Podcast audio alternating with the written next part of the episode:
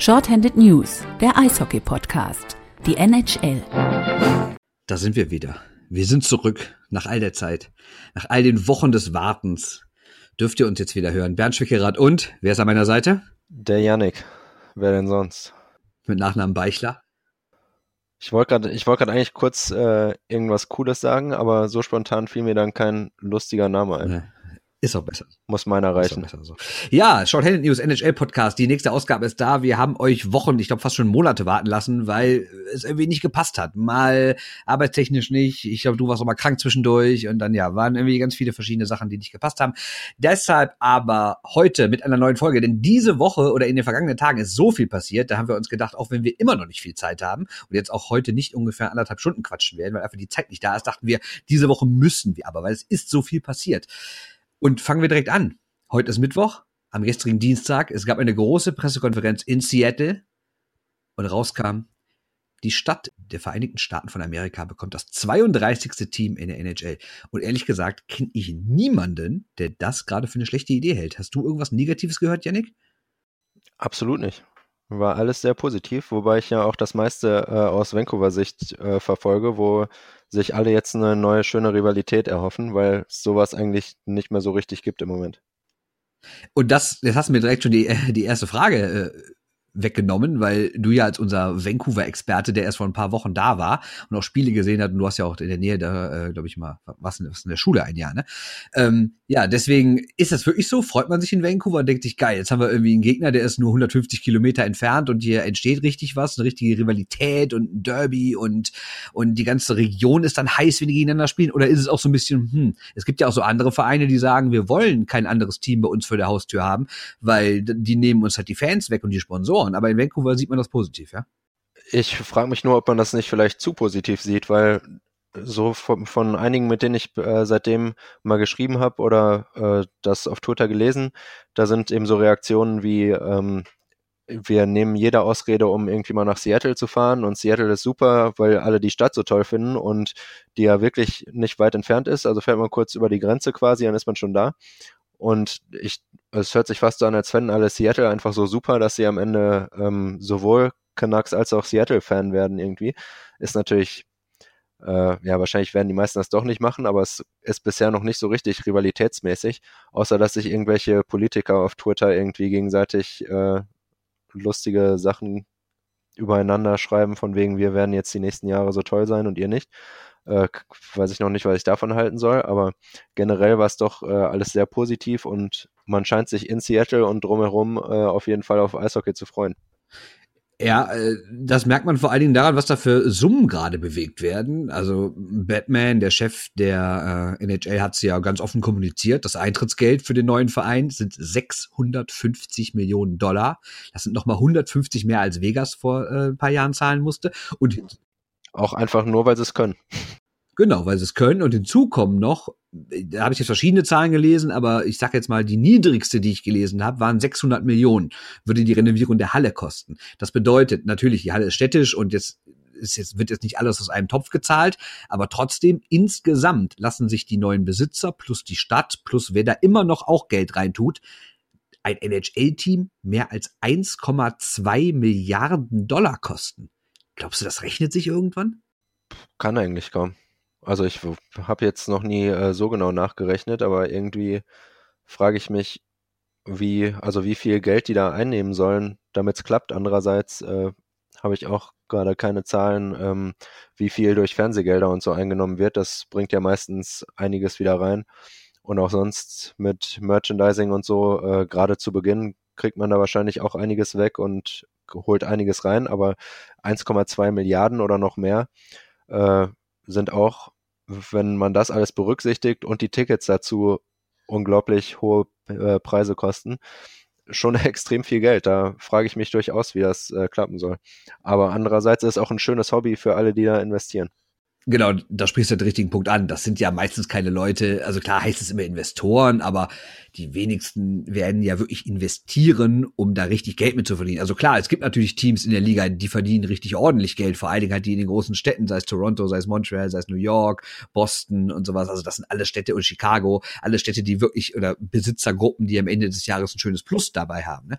Aber die müssen halt auch jetzt nicht auf einen Schlag mal eine Milliarde nochmal investieren. Klar, ist langfristig angelegt und Greg Wyszynski hat ja getwittert, dass ein ein Offizieller aus der Liga, er hat den Namen nicht genannt, weil derjenige wahrscheinlich auch nicht genannt werden wollte. Er hat getwittert, dass er, dass dieser Offizielle sagt, Seattle wird relativ schnell einer der Top 10 Märkte der NHL werden, was Einnahmen eingeht. Das heißt, langfristig kann sich das Ganze natürlich schon lohnen.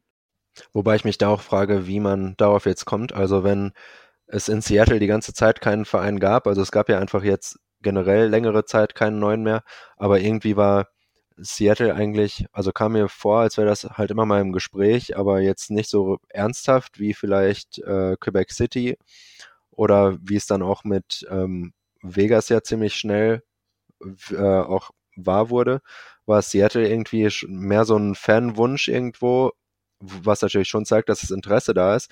Aber ich kann mir jetzt nicht so hundertprozentig vorstellen, wie die sofort zum äh, Top 10 oder auch nur schnell zu einem Top 10 Markt in der NHL werden. Ist natürlich durchaus möglich und ich glaube nicht, dass wir da jetzt sowas sehen wie in äh, Florida oder Arizona, wo irgendwie niemand mehr hingeht.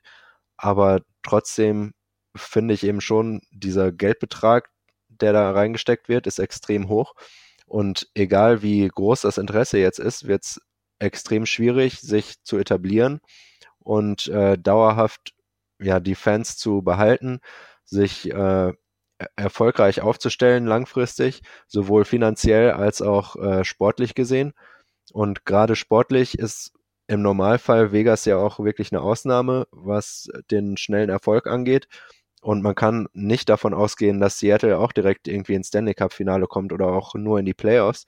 Das wäre ein riesiger Erfolg und wo wir ist wieder genau dasselbe, worüber wir bei Vegas auch vor einem Jahr gesprochen haben ähm, muss man eben sehen, wenn der Erfolg ausbleiben sollte, wie lange bleiben die Fans, die sich jetzt so sehr auf Eishockey freuen, dann noch da und wie sieht das Ganze dann aus?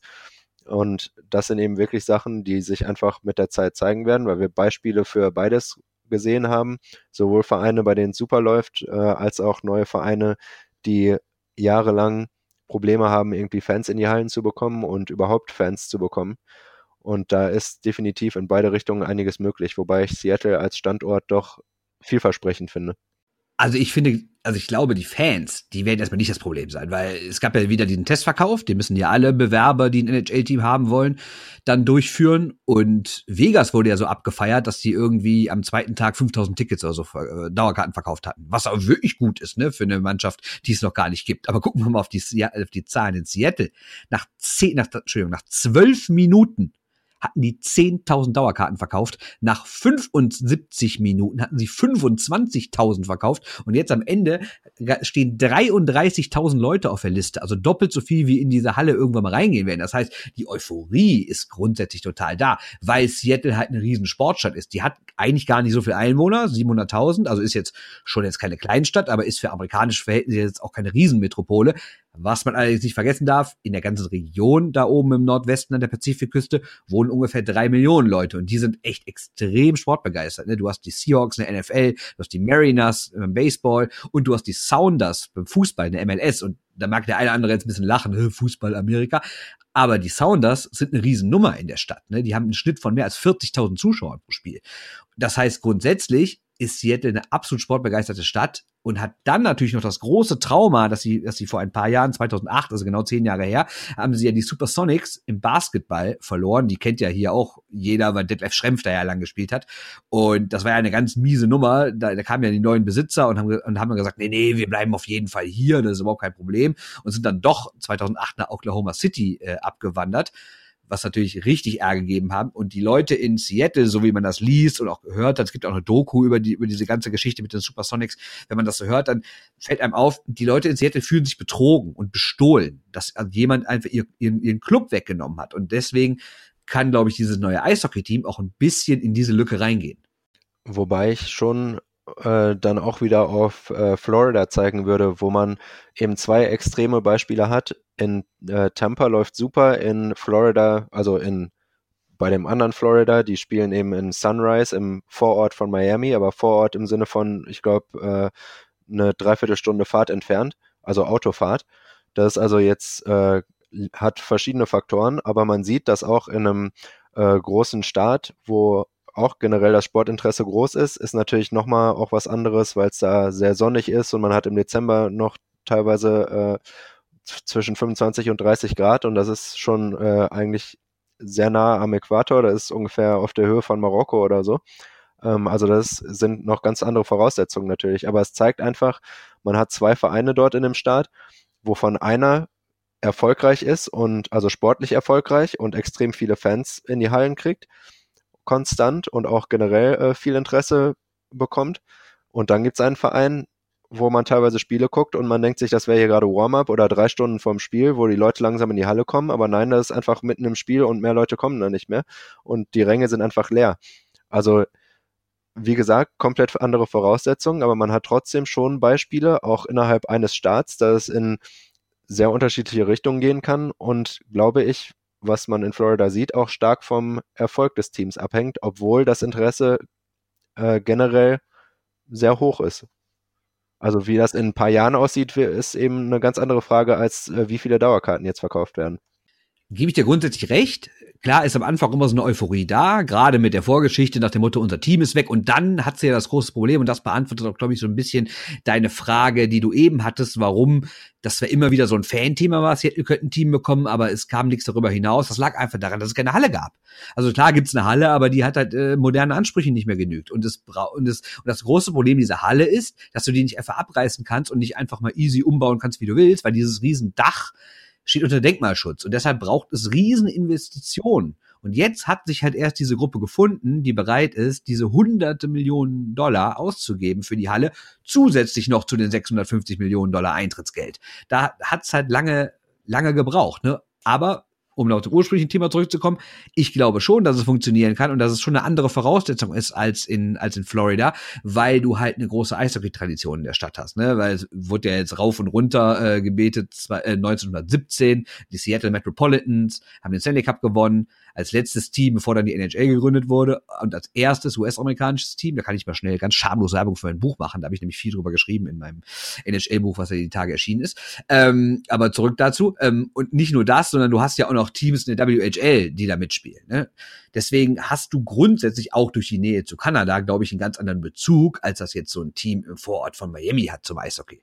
Stimme ich dir absolut zu. Aber trotzdem, äh, zumindest was Fans in der Halle angeht, äh, gerade bei den Ticketpreisen, die man erwarten kann, äh, kann es eben schon in unterschiedliche Richtungen gehen. Aber ich wünsche dem Seattle-Verein, wie auch immer er heißen mag, auf jeden Fall alles Gute, weil ich auch, äh, weil Seattle eine super Stadt ist, wie du sagst, äh, Sport interessiert und auch ansonsten einfach äh, wirklich eine coole Stadt, auf die sich Leute in der NHL freuen, die auch sonst in einfach in den USA und in Kanada sehr beliebt ist, einfach als Stadt. Und ich denke, es ist super, wenn Seattle einen Verein hat und es da gut laufen wird. Was ich schon beeindruckend finde, ist, klar, die NHL ist jetzt keine kleine Klitsche, die irgendwie Leute anbetteln muss, dass die in die Liga kommen, sondern es ist ja mittlerweile eher andersrum, dass sich halt Leute bewerben. Ich meine, klar, es war schon früher immer so, dass sich Leute beworben haben, aber mittlerweile bewerben sich halt auch seriöse Leute aus großen Städten, die für die NHL früher unerreichbar war. Und was ich dann doch beeindruckend finde, weil wenn da eine Gruppe kommt und bereit ist, irgendwie mit allem drum und dran mehr als eine Milliarde auszugeben, dass man die trotzdem vertröstet auf 2021. Offiziell wird ja gesagt, ja, 2020, das war uns zu eng, weil dann ist die Halle noch nicht ganz fertig. Ne? Aber liest man und hört man ja überall gerade, dass die Besitzer von dem neuen Team schon eigentlich auf 2020 gedrängt haben. Aber die NHL war dagegen. Und jetzt die Frage an dich, Janik, liegt das wirklich an der Halle oder ist es doch der drohende Lockout? Das ist eine sehr gute Frage, kann ich dir nicht beantworten.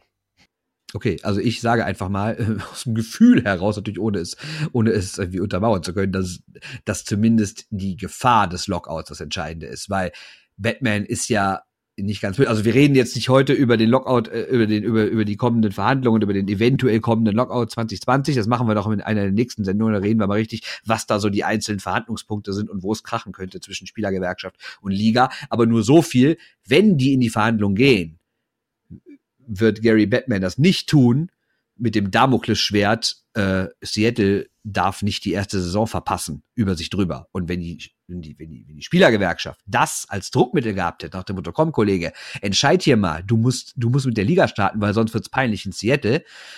Äh, das wollte Batman auf gar keinen Fall vor den Verhandlungen machen. Und deshalb hat er meiner Meinung nach gesagt, nee, nee, nee, Leute, 2020 gibt's nicht. Ganz in Ruhe baut ihr euch auf 2021. Und dann ist natürlich so ein bisschen die Frage, wir haben 2018, das sind also noch zweieinhalb Jahre, ob das nicht ein bisschen viel ist von der PK über alles Mögliche, ob da nicht irgendwann diese Euphorie auch ein bisschen weg ist. Also erstmal klingt alles plausibel, was du sagst. Mich hast du schon mal überzeugt von deiner äh, Verschwörungstheorie. Fantastisch. Aber ansonsten, ähm, ja, stimmt schon, was du zur Euphorie sagst. Aber ich denke, wenn Leute sich über Jahre jetzt Eishockey gewünscht haben und es endlich kommt, dann vergessen sie das vielleicht mal wieder, dass sie sich eine Dauerkarte gekauft haben über die nächsten zwei Jahre. Aber wenn der Verein dann da ist, äh, ist die Euphorie wieder neu entfacht. Also da würde ich mir, glaube ich, keine Sorgen machen, was das angeht. Okay. Zum Namen und zum Logo wurde auch viel gefragt, kann man noch nicht sagen. Ne? Es gibt natürlich diverse Vorschläge. Natürlich wollen so ein paar Nostalgiker den alten Metropolitans Namen haben, also von der Mannschaft, die äh, 1917 den Stanley Cup gewonnen hat. Aber das wurde von den Besitzern bisher noch nicht irgendwie so favorisiert. Die haben so, es kursieren so ein paar andere Namen, die brauchen wir jetzt nicht alle vorlesen, weil ist alles noch viel zu lang hin. Es gibt auch noch kein Logo, kein, noch nicht mal Vereinsfarben, es gibt irgendwie noch gar nichts. Äh, eine kleine Sache noch, die ganz interessant ist, nämlich zu den neuen Besitzern gehört auch Jerry Bruckheimer und den kennt man ja als Hollywood-Produzent, unter anderem hier die äh, Pirates of the Caribbean Reihe hat er gemacht und ne, was war noch dabei? Pearl Harbor, Top Gun, irgendwie solche, solche, solche Actionfilme, die man kennt. Also jeder, der irgendwie ins Kino gewandert ist oder sich irgendwie eine DVD von diesen Filmen gekauft hat, hat auch dazu beigetragen, dass es bald Eishockey in Seattle gibt. Herzlichen Dank dafür. Ja, wechseln wir das Thema, glaube ich. Ähm, nehmen wir nämlich mal das, was zwei, drei Tage vorher passiert ist, etwas weiter östlich, nämlich in Toronto. Yannick William Nylander wie man ihn, glaube ich, vernünftig ausspricht, ich weiß es aber ehrlich gesagt auch nicht, ähm, hat doch noch unterschrieben. Und das war ein bisschen affig, ehrlich gesagt, weil, nochmal zur Erinnerung, der Kollege, der Einstiegsvertrag über drei Jahre endete im Sommer. Und die hätten vorher schon mit ihm verhandeln können, die Maple Leafs, haben es aber irgendwie nicht geschafft, zum Ergebnis zu kommen, haben es auch zur neuen Saison noch nicht geschafft und wäre, hätten, hätte er bis zum 1.12. nicht unterschrieben, hätte er in dieser Saison überhaupt nicht mehr in der NHL spielen können und dann kam die Nachricht, dass er doch unterschrieben hat, drei Minuten vor der Deadline. Woran liegt das, Janik? War das die von dir schon mal erwähnte Geschichte, dass man irgendwie Capspace sparen will oder haben die wirklich erst so kurz vorher zueinander gefunden?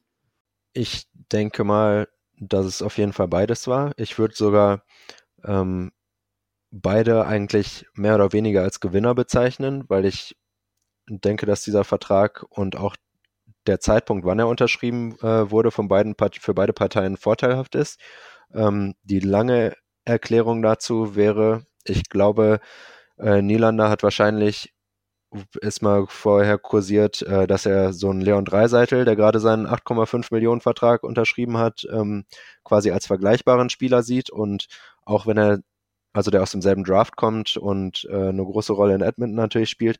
Nylander hat nicht ganz so viele Punkte gemacht ähm, pro Saison, aber ist trotzdem schon ein guter Spieler und hat wahrscheinlich dann auch äh, argumentiert, dass er, ich glaube, nur um die 16 Minuten pro, äh, pro Spiel spielt im Durchschnitt und würde er mehr Spielzeit bekommen, dann wird er vielleicht auch so viele Punkte machen wie Dreiseitel, der in Edmonton eine deutlich größere Rolle spielt.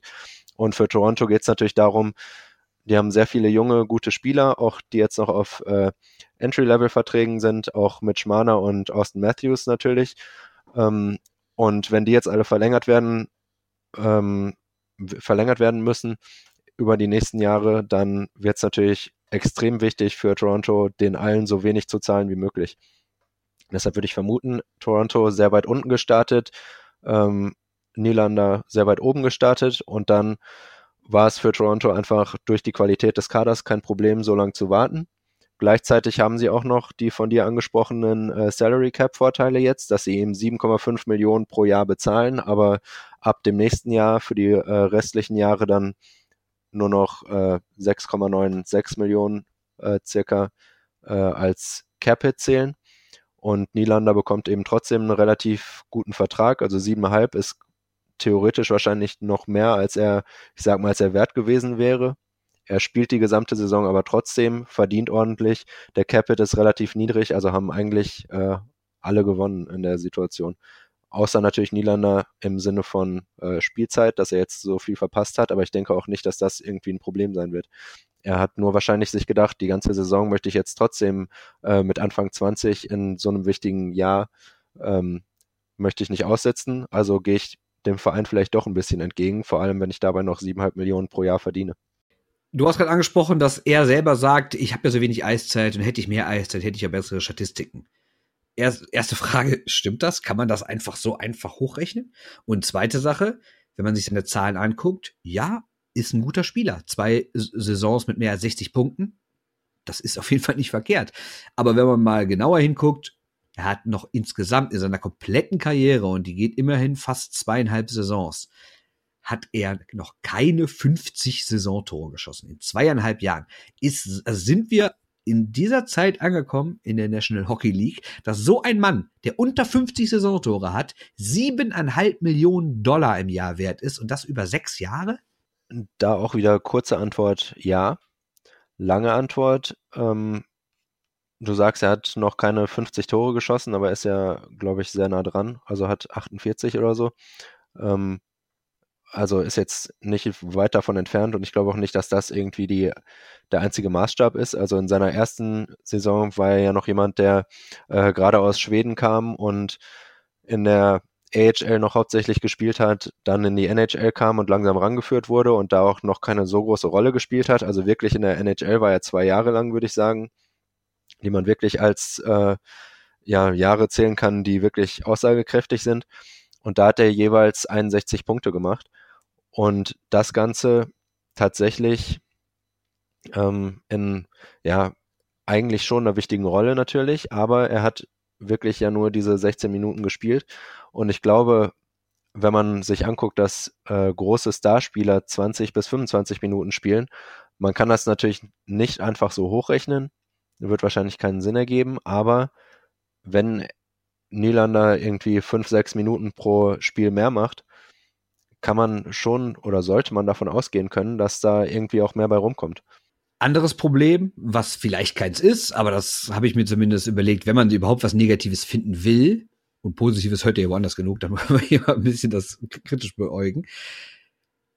Glaubst du, es ist innerhalb von so einem Team Problem, wenn das Team funktioniert und alles ist super und dann kommt einer auf einmal da rein und verdrängt natürlich nicht nur einen aus der zweiten Reihe, sondern das hat natürlich so einen Dominoeffekt, dass dann einer in die dritte rein muss, von der dritten in die vierte, von der vierten dann weg in die AHL.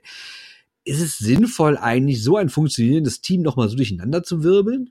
Ich glaube ehrlich gesagt nicht, dass es äh, durcheinander gewirbelt ist oder wird. Wahrscheinlich sind die meisten äh, der Spieler auch in einer Position, wo sie sagen können, ich hätte dasselbe gemacht wie du. Ich würde auch darauf ähm, bestehen, so viel wie möglich zu bekommen. Und es macht absolut Sinn. Der sollte sich mit allen in der Mannschaft eigentlich verstehen. Und ist natürlich auch eine super Hilfe und jeder von denen will den Stanley Cup gewinnen. Und ich glaube, es freuen sich jetzt wirklich alle einfach, dass er dabei ist. Diese Verhandlungen und alles Finanzielle. Äh, ich denke mal, dass da jetzt keiner groß, also wie Fans sich darüber unterhalten, ist, glaube ich, nicht in der Kabine groß Thema, oh, hier der und der, der wartet die ganze Zeit und will nur aufs, will nur aufs Geld und der sollte ruhig mal hier ein bisschen weniger nehmen, um für Toronto zu spielen und der will gar nicht bei den Maple Leafs sein, sondern die sind alle Profis und denken sich, äh, wir spielen hier auch nur, weil uns der Verein mal gedraftet hat oder getradet hat oder uns das in äh, Free Agency das meiste Geld gegeben hat. Und wir sind jetzt auch nicht hier, weil die Leafs uns so so sehr am Herzen liegen und Tavares, dem, der seinen Kindheitstraum erfüllt hat, der ist auch nur da, weil die ordentlich Geld bezahlen und auch wenn er natürlich hier einen Hometown-Discount genommen hat, wie es so schon heißt, äh, ist er trotzdem da und verdient etliche Millionen. Und ich denke, dass das jeder nachvollziehen kann, dass man da möglichst das meiste rausholen will und sich deshalb wirklich alle einfach freuen, dass Nylander jetzt endlich da ist. Und ein anderer Punkt, den ich noch ansprechen würde, was sich Nielander wahrscheinlich auch gedacht hat, ähm, wurde auch mal angesprochen, weil gerade jetzt natürlich in der Situation viel darüber gesprochen wird, dass er eventuell abgegeben werden sollte oder auch, dass es jetzt noch passieren wird. Da würde ich absolut nicht mit rechnen und ich denke aber auch, dass Nielander äh, das in den Verhandlungen bedacht hat, weil natürlich ein Spieler, je höher der Capit ist, äh, immer weniger wert ist in einem Trade und somit quasi unwahrscheinlicher wird, dass er getradet wird, weil der, ja, der Return eben niedriger wäre, als es vielleicht bei einem ähm, günstigeren Vertrag wäre und dass Nielander oder der Berater, wer auch immer da mitdenkt, ähm, sich schon angeguckt hat, okay, wenn jetzt in den nächsten Jahren jemand abgegeben werden muss, um Geld zu sparen, dann will ich das nicht sein. Deshalb soll mein Vertrag wenigstens so teuer sein wie möglich. Und dass das Ganze jetzt eben so lange gedauert hat, hat da natürlich wieder ein bisschen geschadet, weil der Capit dadurch gesunken ist für die nächsten Jahre. Aber trotzdem wäre, würde er weniger Geld verdienen, wäre der Capit noch niedriger. Also hat es so, glaube ich, für alle Beteiligten äh, noch recht ordentlich funktioniert am Ende. Aber ist es nicht trotzdem zu viel Geld langfristig? Weil wenn man mal, ich bin gerade bei Cap Friendly und guck mir das an und da steht, dass die ähm, Maple Leafs für die kommende Saison aktuell Cap Space haben von 23 Millionen. Klar, da wird sich auch noch was tun mit dem einen oder anderen, der geht und der vielleicht kommt noch ein günstigerer für die eine oder andere Position. Das heißt nicht, dass es jetzt ein Stein gemeißelt ist, dass die definitiv nur noch 23 Millionen ausgeben können. Kann mehr sein, aber wenn man guckt, Austin Matthews muss verlängert werden und wir gehen ja alle davon aus, dass der einen Monstervertrag kriegen wird. Also, also ich würde davon ausgehen, dass Matthews und Mana gemeinsam um die 20 Millio Millionen liegen werden. Vielleicht sogar noch mehr, weil es heißt ja, dass äh, dass bei so Supertalenten wie Matthews es gar nicht immer darum geht, was hat so ein McDavid vor drei Jahren an wirklich Geld bekommen oder ein Crosby irgendwann oder ein Kane und Tays äh, da in Chicago, sondern es heißt dann immer, wie viel Prozent vom Cap-Hit haben die bekommen. Und wenn er sagt, ich will 20 Prozent haben, weil ich irgendwie der Geilste bin, dann reden wir ja über noch mehr Geld. Da könnte er sogar schon in die Richtung 15 gehen. Und dann, wie du richtig sagst, Mitch Mana wird, so wie der aktuell spielt, wird eine riesen Gehaltserhöhung kriegen. Und dann hast du noch Kasperi Kappan, der ja auch überraschend gut ist und sich bestimmt auch nicht mit zwei Millionchen abspeisen wird. Ne? Das heißt, du wirst so viele Leute verlängern, und dann kommt ja noch in der Abwehr, ne? Und noch Jake äh, Gunn ne? kommt, kommt ja auch noch dazu. Das heißt, du wirst so viele Leute haben, dass du vielleicht Nylander, auch wenn du jetzt erstmal so tust, ja, der verlorene Sohn ist heim und wir haben verlängert und alle sind glücklich, dass du ihn trotzdem nicht behalten kannst. Ich denke, also ich würde persönlich sagen, ich äh, kenne die anderen auch nicht so gut, aber ich würde einfach mal äh, behaupten, dass Toronto mit äh, Kyle Dubas den womöglich intelligentesten und besten GM der Liga hat. Jetzt schon? Wird es so weit gehen? Jetzt schon der beste GM? So weit würde ich jetzt schon gehen. Der, vielleicht wird sich das noch über die nächsten Jahre zeigen, aber ich glaube, dass der einfach extrem intelligent ist, was vom Hockey versteht, äh, allem offen gegenüber ist, also sein, natürlich extrem in Richtung Statistiken geht, aber genauso weiß, jemand, der Erfahrungen im Sport hat, der äh, kann auch was beitragen. Es zählen nicht nur die Zahlen und der wirklich alles in Erwägung zieht, ähm, der auch keine Angst hat bei so einem so einer Geschichte wie mit Nylander gerade, äh, der glaube ich kein Problem damit gehabt hätte zu sagen, okay, wenn du nicht spielen willst, dann bleib halt ein Jahr sitzen. Ähm, ich denke, dass jedenfalls, dass er bester GM oder nicht, ähm, auf jeden Fall einen Plan für die nächsten Jahre hat und sich das genau überlegt hat. Und ich denke, von allem, was er bisher gesagt hat und auch wenn man sich alles anschaut, dass der Plan definitiv ist, um Leute wie Matthews, Mana und Nylander, alle drei äh, das Team aufzubauen. Und das Ganze dann mit den Talenten, die noch nachkommen, irgendwie äh, aufzufüllen. Also kann natürlich auch sein, dass er einerseits auch sagt, mich interessiert erstmal nur dieses Jahr aktuell, weil jetzt sind alle in Topform, jetzt läuft's, jetzt kriegen wir alle locker noch unter. Es ist ja das letzte Jahr, was Matthews und Mana und Kappanen halt in ihrem Einstiegsvertrag haben, wo sie gerade mal 925.000 Dollar verdienen. Und dass es jetzt passieren muss, oder er ist vielleicht sogar ein Pokerspieler und er zockt einfach und denkt sich, weil ich habe nämlich gestern, ich glaube es war gestern, habe ich einen Text gelesen in The Hockey News, und da ging es darum, dass da ging es auch nochmal um, um den drohenden Lockout, aber das war jetzt nur ein Teilaspekt davon, sondern es ging da auch darum, was könnte denn in dem neuen Vertrag zwischen Spielergewerkschaft und Liga drinstehen. Und da gibt's eine Überlegung, dass es heißt, jedes Team, also quasi der, der Topverdiener jedes Teams wird nicht mehr gegen den Cap gerechnet, der fällt raus. Und dafür wird der quasi normal bezahlt außerhalb und jedes Team, was das macht, also man kann das quasi sozusagen beantragen oder wie auch immer. Und jedes Team, was das macht, muss zwei Dollar für jeden Dollar, den der Vertrag kostet, muss zwei Dollar in so einen äh, in so einen Topf einzahlen. Und so Teams wie die Maple Leafs jetzt in dem Fall, nehmen wir mal wirklich an, jetzt mal ganz übertrieben gesagt, Austin Matthews unterschreibt einen Vertrag für 15 Millionen Dollar im Jahr. Und dann würden die sagen, okay, wir zocken darauf, dass es bald diese neue Regel gibt. Dann würde Matthews ja nicht mehr gegen den Cap fallen. Das wäre das, wäre das Beste, was Toronto passieren könnte. Und sie müssten dann quasi zwei Dollar pro Dollar Strafe zahlen. Dann würden sie 30 Millionen Dollar Strafe zahlen. Aber so ein Team wie die Maple Leafs, die unfassbare Kohle jedes Jahr verdienen, die könnten sich das sogar leisten. Also mit anderen Worten, glaubst du, dass Kollege Dubas wirklich so ein abgezockter Pokerspieler ist, dass er sich denkt, das kommt, wir werden das durchsetzen mit unserer Macht, weil ja oft auch die reichsten Vereine, die Probleme mit dem Cap haben, auch die mächtigsten Vereine sind. Glaubst du, er zockt wirklich auf sowas, dass er sich denkt, egal was ich jetzt mache, in zwei, drei Jahren sieht die ganze Situation mit Salary Cap in der NHL eh total anders aus? Glaube ich nicht. Okay. Ich denke, der hat, wenn dann, äh, der überlegt er in, was sowieso das Schlauste wäre, in verschiedenen Szenarios. Je nachdem, wie es läuft, hat er, glaube ich, äh, auf jeden Fall einen Plan und ich würde auch einfach mal behaupten, dass das ein sinnvoller ist.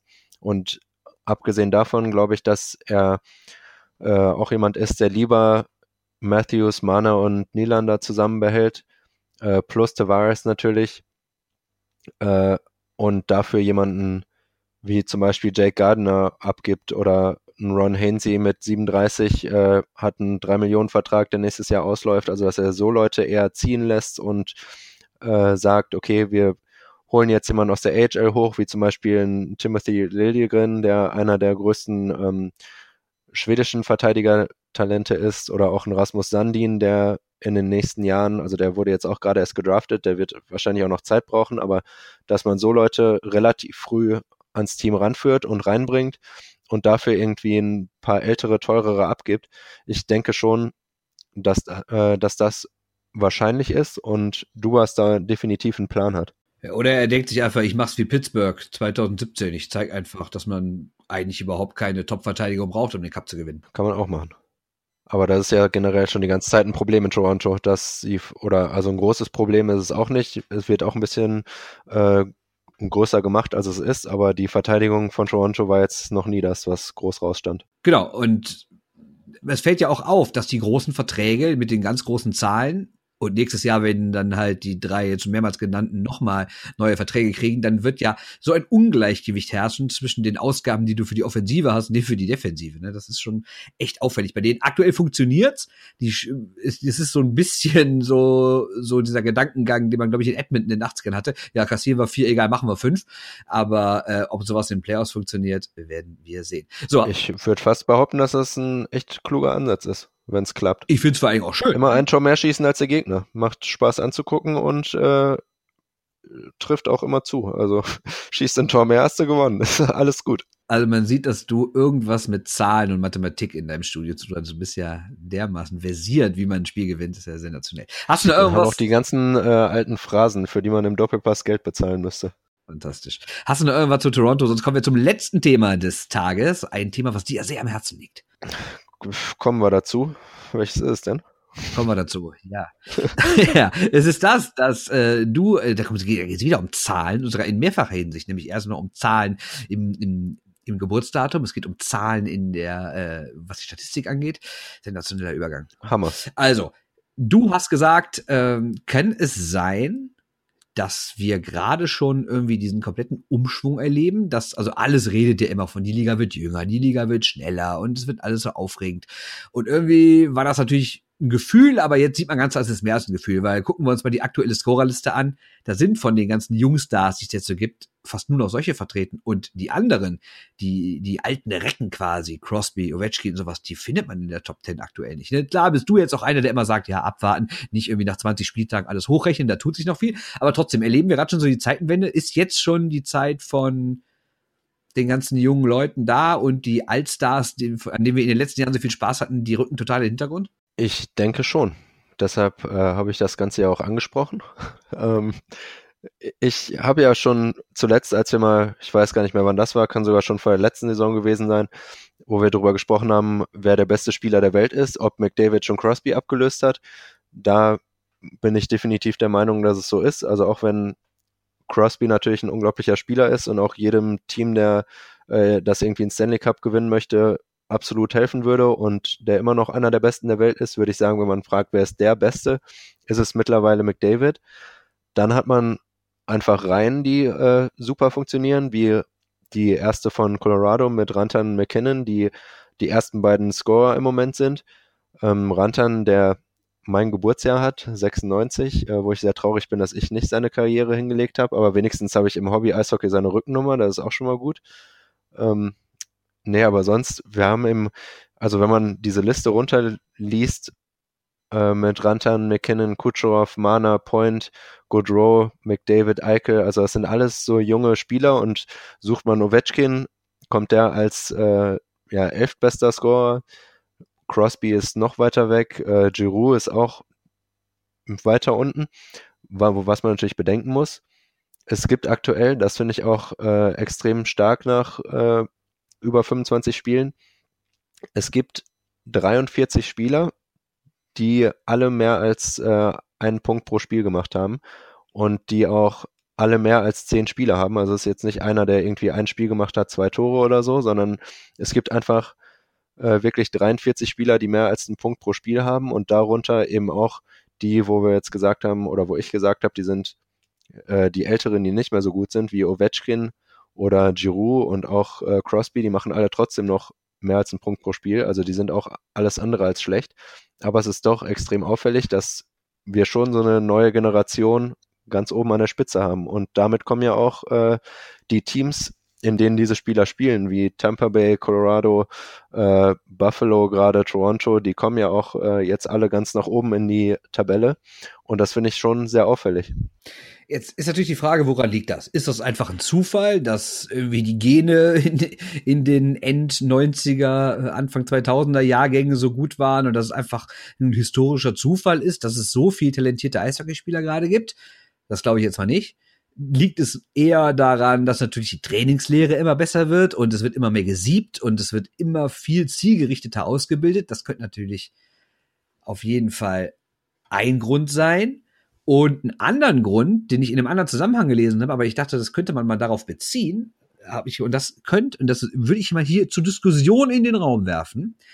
Liegt das nicht auch daran, dass diese aktuelle Generation Spieler, die maximal, sagen wir jetzt mal 23 Jahre alt ist, dass die in ihrer Entwicklungsphase, wenn die sich die größten Stars angeguckt hat, und natürlich NHL-Spiele, dass die halt eben nicht mehr diese Knüppelliga aus den 70ern, 80ern gesehen haben, sondern sei es irgendwie im Internet oder im Fernsehen oder auch nicht mehr diese defensive Liga so in Mitte 90er, äh, wo New Jersey sich zu Stanley Cups hingelangweilt hat, ähm, ist, also liegt es daran, dass die Typen, die jetzt aktuell da sind, auch nur so, so High-End Eishockey kennen, was halt viel spielerischer ist und wo es viel mehr um Tempo geht, dass sie halt deswegen anderen Leuten nachgeeifert sind. Also ich meine, man hört ja immer wieder von den, von, von den Schweden, dass sie alle Niklas Lidstrom und Peter Forsberg Fans sind, ne?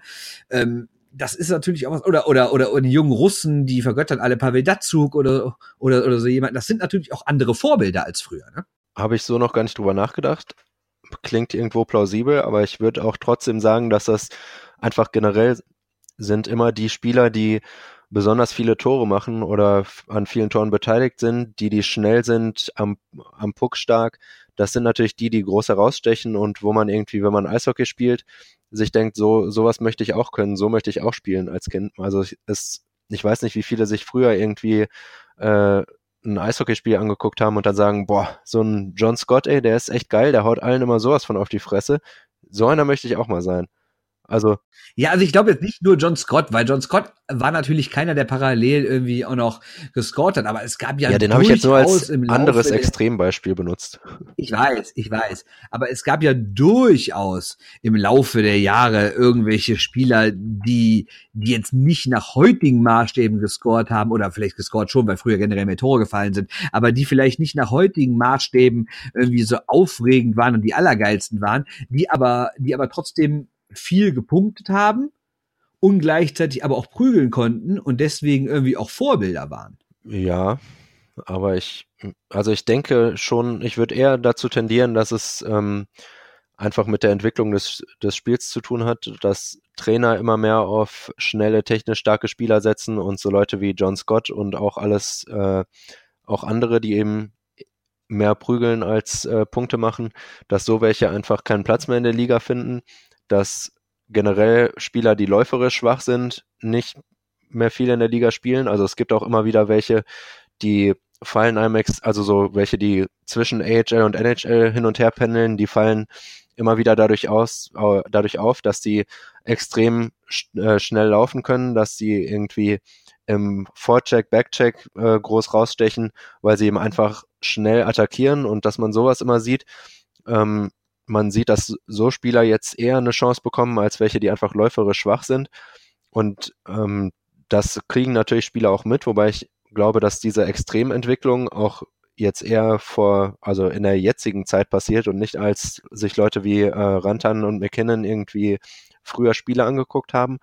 Ähm, deshalb denke ich eher, dass es wirklich Coaching ist, dass man mehr auf sowas Wert legt, sowohl in der NHL, dass solche Spieler mehr Chancen bekommen, als auch im Jugendbereich, dass man wirklich Wert darauf legt, früh solche Dinge beizubringen, damit sich die Spieler in die Richtung entwickeln und dass man äh, darauf einfach von Anfang an extrem viel Wert darauf legt, dass die Spieler läuferisch gut sind, also technisch, läuferisch äh, sehr stark ausgebildet sind, dass sie auch stocktechnisch sehr stark ausgebildet sind und dass man auf diese Grundlagen im ganz jungen Alter sehr viel Wert legt, damit die Spieler sich so entwickeln, wie sie es jetzt äh, heutzutage tun und dass dann auch im Jugendbereich Leute, die vielleicht nicht so gut äh, laufen können, aber viel prügeln oder so, weil sie denken, so kann ich mir vielleicht doch noch einen Weg in die NHL schaffen, dass so welche auch einfach schon früher aussortiert werden und gar nicht mehr bis in die Nähe der NHL kommen.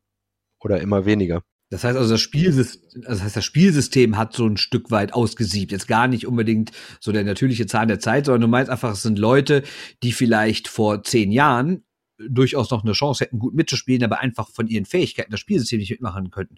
Was natürlich für die These spricht, ist, dass die Älteren, die immer noch gut mithalten können, wie so ein Ovechkin, ein Backstrom, ein Malkin, ein Tavares, ein Crosby, ein Kane, dass das natürlich auch alles Leute sind, die, die wissen, wie man Schlittschuh läuft. Ne?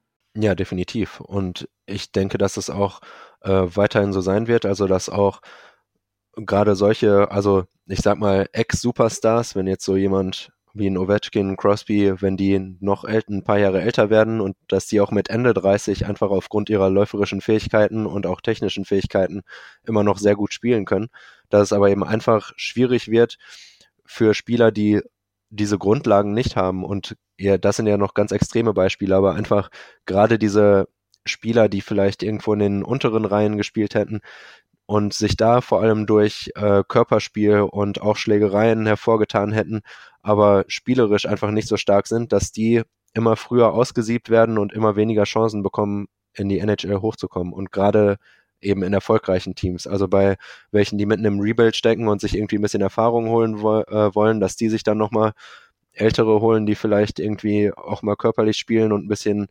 als Autoritätspersonen aufs Eis gehen, sage ich mal, das sowas kann ich mir noch mehr vorstellen, aber gerade die erfolgreichen Teams sieht man immer mehr, wie zum Beispiel Pittsburgh in den äh, zwei Stanley Cup Siegen und auch danach noch äh, sehr starken Saison und auch vorher schon, dass die sehr viel auf schnelles Spiel, schnelles Umschalten äh, gesetzt haben und dass das wirklich von Erfolg gekrönt war und immer noch ist. Und so wird sich die Liga, glaube ich, auch immer weiterentwickeln und das zeigt sich dann auch ähm, in der Spielerentwicklung vorher im Juniorenbereich und es wird, denke ich, immer mehr einfach in die, also aktiv durch die Ausbilder in die Richtung entwickelt. Es waren natürlich die Caps als Stanley Cup-Sieger 2018 eigentlich so ein bisschen Schritt in die andere Richtung wieder, ne? weil die haben zwar auch ein paar schnelle Leute, es war natürlich andererseits vielleicht auch noch so das letzte Aufbäumen des alten Eishockeys, oder? Gut möglich. Das ist ein schönes Schlusswort. Dann äh, machen wir für heute auch dann mal Ende. Hat nicht ganz so lange gedauert. Wie gesagt, wir haben nicht viel Zeit. Wir werden aber künftig. Schwer beschäftigt dieser Tage. Ja, ja. Wir werden aber künftig wieder, wieder regelmäßiger über die NHL mit euch plaudern. Sonst hört natürlich unseren regulären Montagspodcast. Äh, ach, kann ich was ankündigen? Wir nehmen noch eine kleine Sonderausgabe zur anstehenden U20 BWM auf. Die findet ja am Wochenende in Füssen statt und da werden, also danach die Tage auch, aber dann, dann geht's ja los und dazu haben wir noch eine Alle, die hier tatsächlich bis zum Ende äh, zugehört haben, sind jetzt bestimmt vollkommen aus dem Häuschen. Das wird nämlich eine super starke Folge. Ich kann mir auch vorstellen, dass manche Geschäfte dann früher schließen, wenn wir die aufmachen, damit alle Leute zu Hause es auch hören können. Also macht das, folgt uns. Das hoffe ich doch. Folgt uns auf allen Kanälen. Wir sind die Shorthanded News bei Twitter, bei Facebook, bei Instagram, wo es auch immer gibt. Äh, kauft mein Buch. Die stärkste Liga der Welt heißt es, ein NHL-Buch. Ist ein tolles Weihnachtsgeschenk, nur ganz nebenher. Ähm, ja, folgt. Ich hatte auch die ganze Zeit schon die Hoffnung, dass wir hier mal den Spieß umdrehen können und ich dich ein bisschen interviewen und frage, was in deinem Buch vorkommt, aber wir haben so wenig Zeit, da haben wir schon wieder nicht geschafft. Ja. Aber das muss ich jetzt mal inoffiziell ankündigen. Früher oder später kriege ich dich auch noch ran und bei der nächsten Folge oder so äh, könnt ihr bestimmt noch viel mehr über das Buch erfahren, wobei ihr das dann ja gar nicht mehr braucht, weil ihr es alles schon gelesen habt. Sehr richtig. Aber dann könnt ihr, wir können einen kleinen, Ist nämlich sehr lesenswert. vielen Dank. Wir können einen kleinen Test machen, dann frage ich euch ab. Also, wie gesagt, folgt uns auf allen Kanälen, hört uns, äh, verbreitet uns weiter, erzählt allen Menschen auf der Welt, dass es uns gibt. Folgt Yannick Beichler, ist der Kollege mit Nachnamen. Auch äh, sonst bei Twitter und ja, habt eine schöne Zeit, guckt Eishockey und freut euch des Lebens. Yannick, wie immer, vielen Dank. Bis dann. Bis dann. Tschö. Shorthanded News, der Eishockey-Podcast. Die NHL.